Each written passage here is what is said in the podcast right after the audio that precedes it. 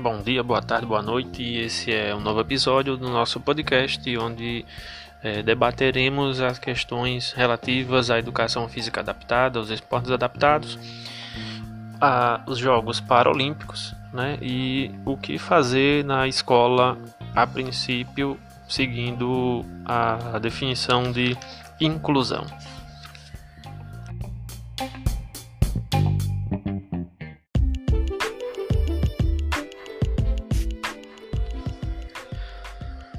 Para essa aula, nós vamos começar com o tema do esporte moderno, para posteriormente chegarmos aos esportes adaptados né, e a necessidade de uma sociedade inclusiva. Então, vamos lá, o esporte moderno. Né? A princípio, a gente precisa discutir sobre o surgimento do esporte moderno, né? Onde é que surge o esporte moderno, como surge. Então, nós temos duas visões diferentes de como surge o esporte moderno né, a partir da, daqueles jogos, daquelas práticas atléticas da antiguidade. Então nós temos uma concepção de que há uma continuidade daquelas práticas da antiguidade, ou seja, é, o que nós temos hoje é uma repetição, né, uma repetição daquelas atividades que se praticava na antiguidade, e nós temos também a concepção de uma ruptura com essas práticas.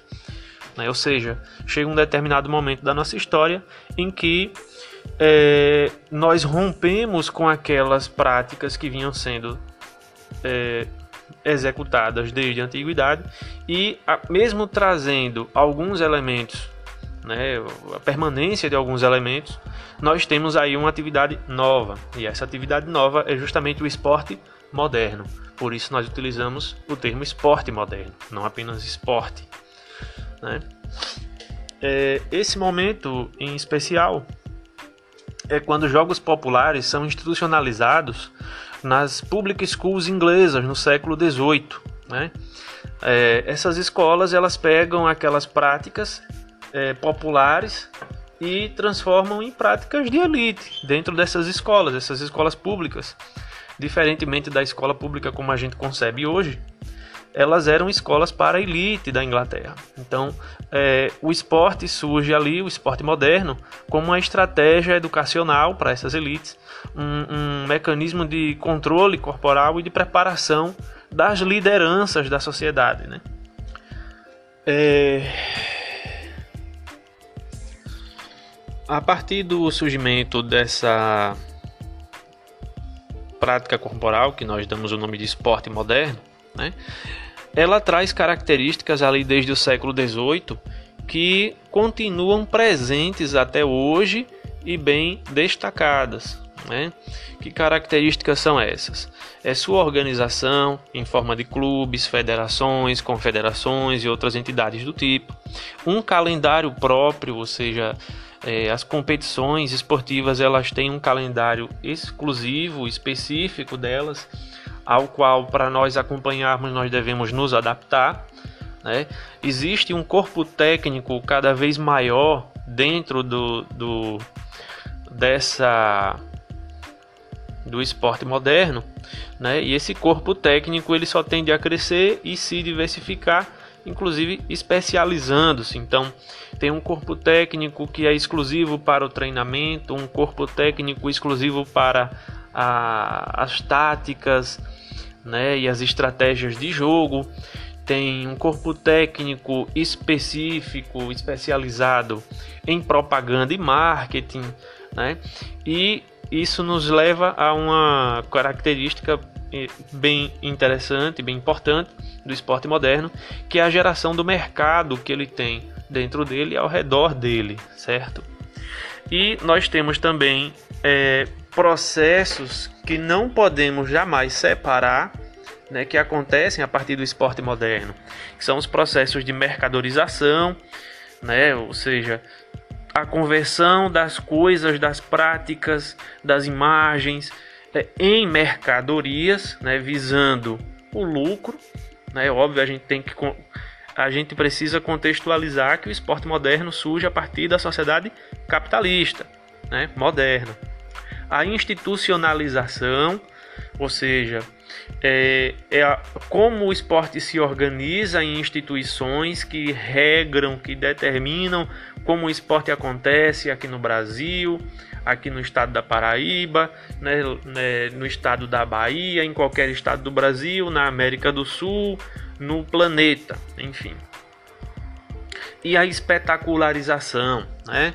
Ou seja, é necessário que se apresente o esporte moderno como um espetáculo, como algo de interesse né, estético com o qual as pessoas possam fruir e se relacionar consumindo tanto ele próprio quanto suas mercadorias é, periféricas. Né? E isso também nos leva ao seguinte: é, precisamos entender como se localiza o esporte moderno no Brasil. Né? No Brasil, nosso esporte ele é um direito constitucional. O esporte moderno é um direito constitucional no Brasil, está no artigo 217 da Constituição Federal.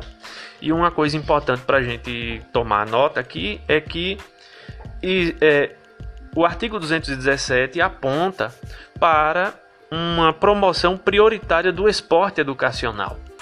Né? Então é prioridade que recursos públicos sejam direcionados para a promoção do esporte educacional. Né? Isso envolve toda a educação básica. Né? E aí a gente tem que considerar que a educação básica precisa ter no mínimo as condições de acesso à cultura corporal, à prática do esporte. Né? É... Então, voltando é, fazendo uma pequena síntese, a gente precisa também fazer algumas reflexões a respeito do esporte moderno. É, que interesses o esporte moderno vem desenvolvendo? Né? A que interesses vem atendendo? E aí a gente tem que colocar sempre a contraposição. Ou o esporte moderno está atendendo aos interesses de socialização da cultura humana, né? É, enquanto um elemento da cultura humana ele é necessário ser apropriado por cada indivíduo do gênero humano, ou ele vem atendendo a interesses capitalistas do lucro, né, proveniente de audiência dos campeonatos, do consumo de mercadorias, né?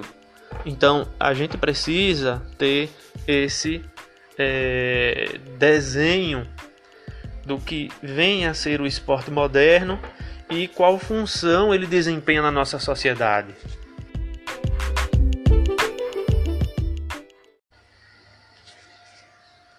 Agora vamos entrar num termo mais específico, né?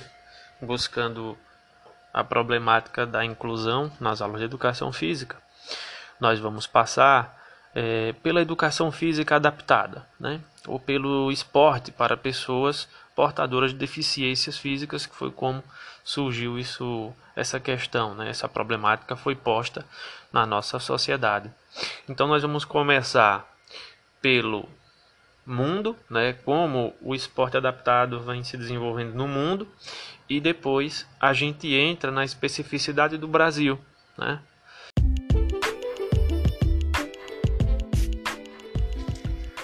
Uma coisa para ser destacada é que aproximadamente 2.500 anos antes de Cristo, os chineses já criaram esses tipos de programas, né, de atividades, de exercícios para pessoas com deficiências, com necessidades especiais.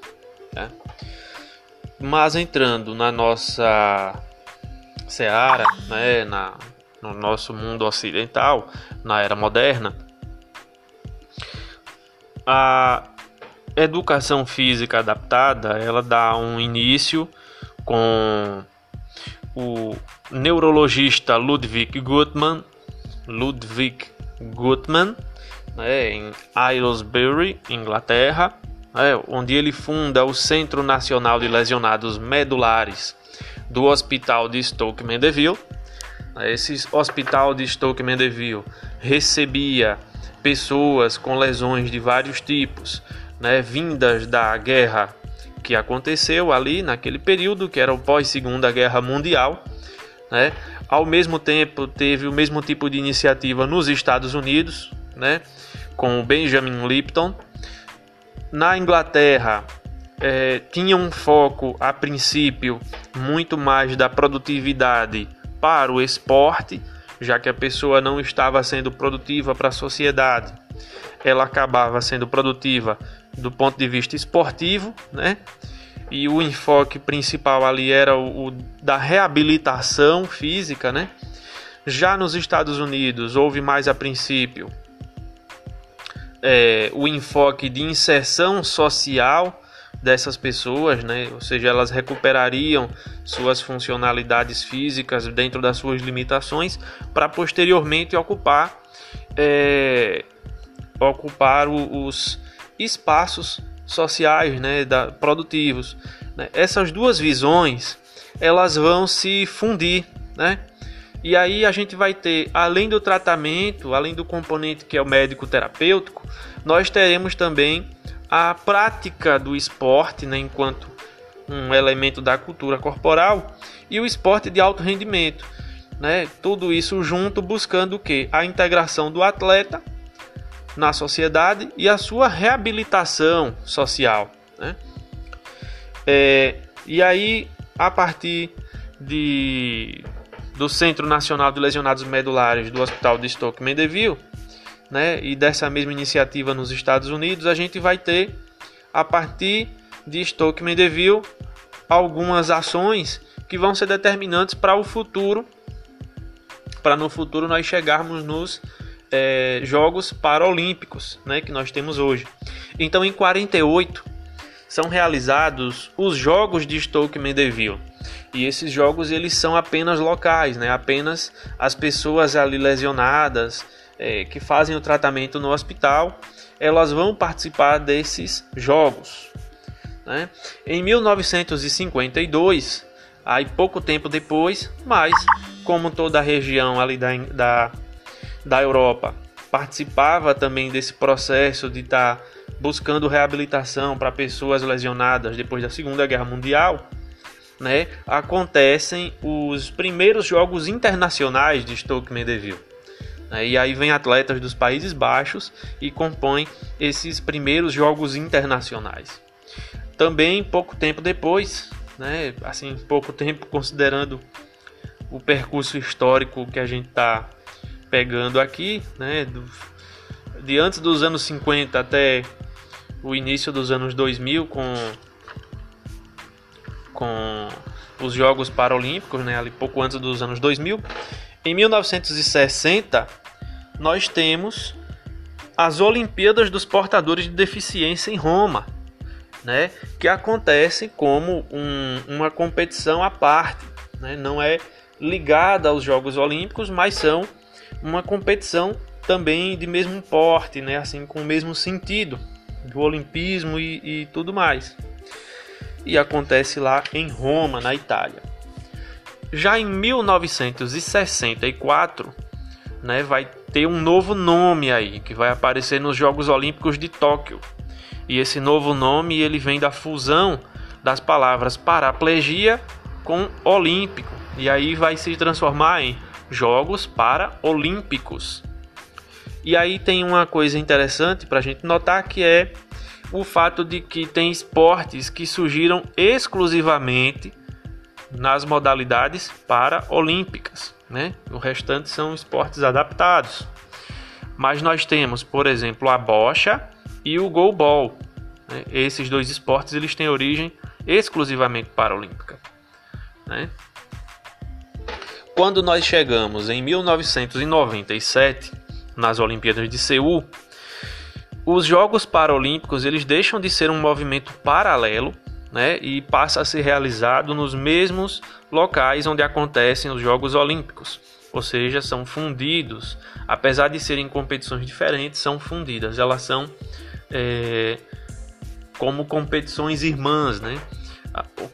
Todo país que quiser sediar os Jogos Olímpicos tem que sediar necessariamente nos mesmos espaços, logo em seguida os Jogos Paralímpicos, né? É, com isso a gente dá por, por encerrado essa noção geral né, da educação física adaptada, né, dos esportes adaptados. até a chegada dos Jogos Paralímpicos. A gente dá uma encerrada aqui na questão mundial. E aí a gente pode chegar na questão do Brasil.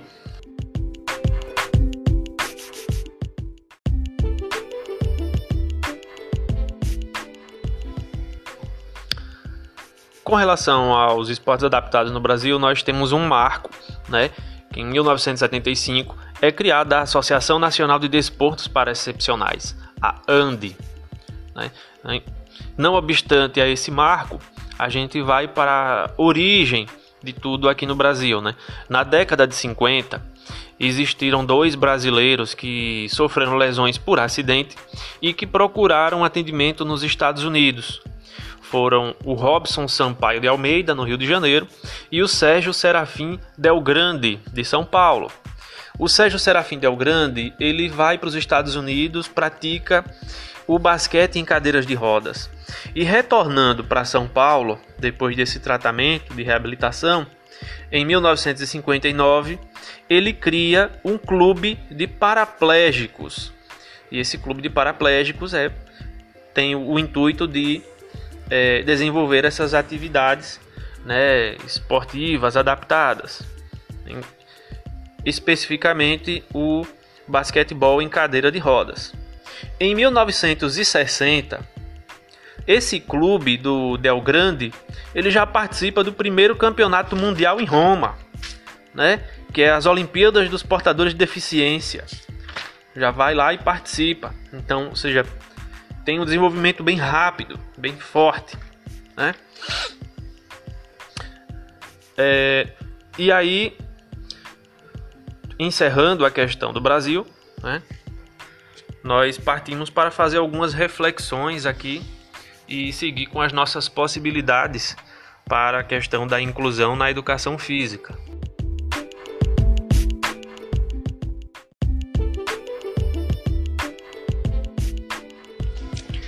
E nesse contexto de buscar um esporte adaptado, né, que vise nos ajudar no, na questão da inclusão nas aulas de educação física, é, eu tenho trazido aqui, eu trago para o debate, a possibilidade do uso do goalball na escola. Né? O que é o goalball? O goalball é um esporte é, paraolímpico diferente dos outros, assim como a botia, ele foi criado especificamente para pessoas com deficiências, né?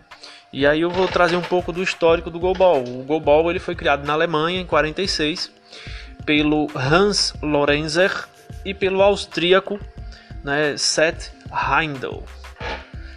Qual era o objetivo que tinha o goalball ali no seu surgimento, no seu nascimento? Era de recuperar os veteranos de guerra, né? Sua primeira aparição internacional só acontece em 1972, nos Jogos Paralímpicos de Heidelberg, na Alemanha. É, e só é, em 76 ele foi incorporado é, nos Jogos Paralímpicos de Toronto, Canadá. Mas com um detalhe interessante, ele foi incorporado apenas para homens. E só vai ser incorporado para homens e mulheres em 1984, nos Jogos Olímpicos de Los Angeles, nos Estados Unidos. Né? Então a gente tem o goalball como uma possibilidade e a gente também tem que considerar é, como aspecto contraditório da própria realidade que o goalball ele surge para cegos, né?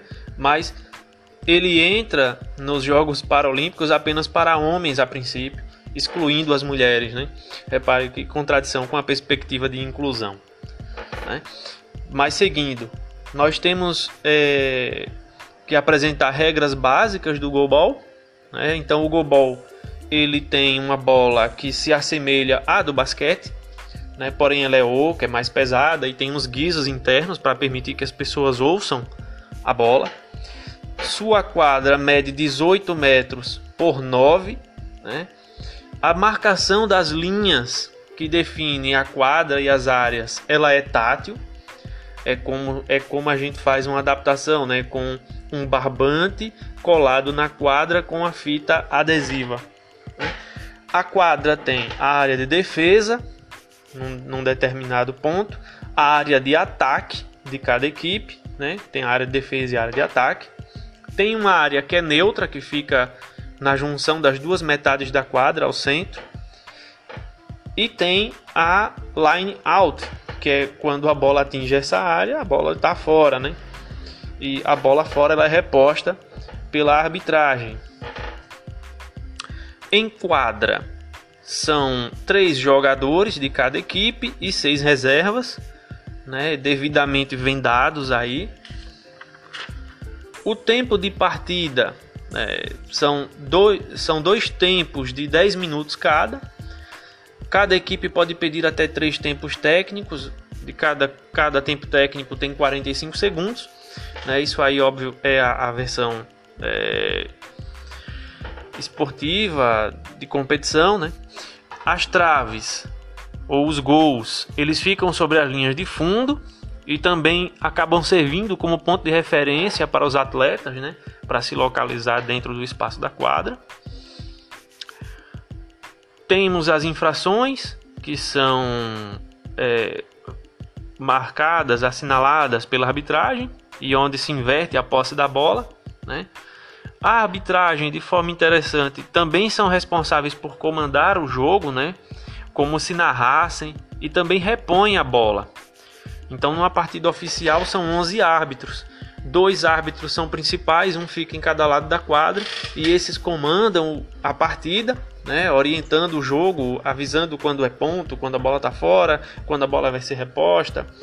E temos árbitros também nas linhas em cada borda, né? São quatro árbitros de linha que fazem a reposição das, bo das bolas, reposição de bola.